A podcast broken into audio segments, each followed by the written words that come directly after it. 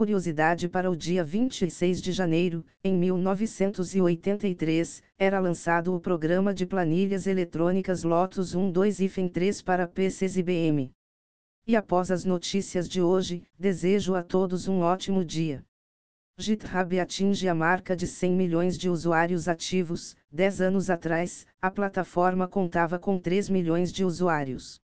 Há 5 anos, eram 28 milhões e, há apenas 3 meses, 90 milhões. O GitHub já contribui com 1 bilhão de dólares na receita anual da Microsoft, dona da plataforma. As informações são do site TechCrunch. Lucro líquido da Tesla bate recorde e sobe 128% em 2022. O resultado de 12,5 bilhões de dólares é devido à entrega de 1,3 milhão de veículos, praticamente atingindo a meta de 50% de crescimento anual. As informações são da página de relação com investidores da Tesla.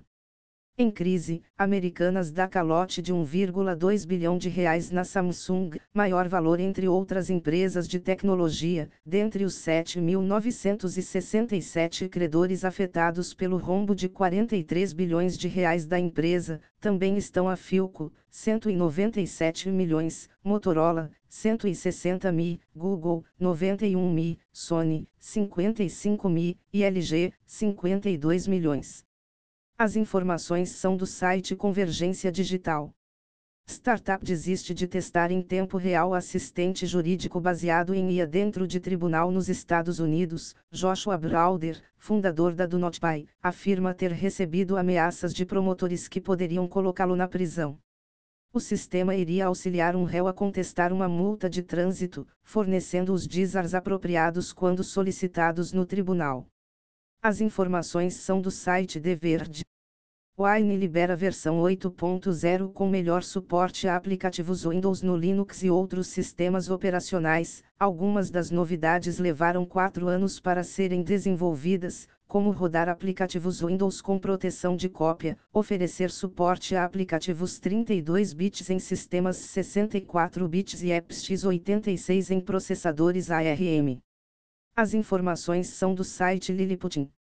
Treinar modelo do Stable Diffusion do zero custaria 160 mil dólares, estima empresa de serviços em nuvem, seriam necessárias 79 mil horas em 256 GPUs VDA 100, levando cerca de 13 dias para concluir o processo. As informações são do blog da Mosaic ML. Com lançamento da versão 3.7, Flutter diz não competir com Angular, React ou Vue, para Tim Sneff, gerente de produtos do kit de desenvolvimento e da linguagem Dart, a intenção é atingir alta fidelidade gráfica, com nível de precisão em cada pixel, e controle sobre cada aspecto dos aplicativos multiplataforma criados. As informações são do The Register.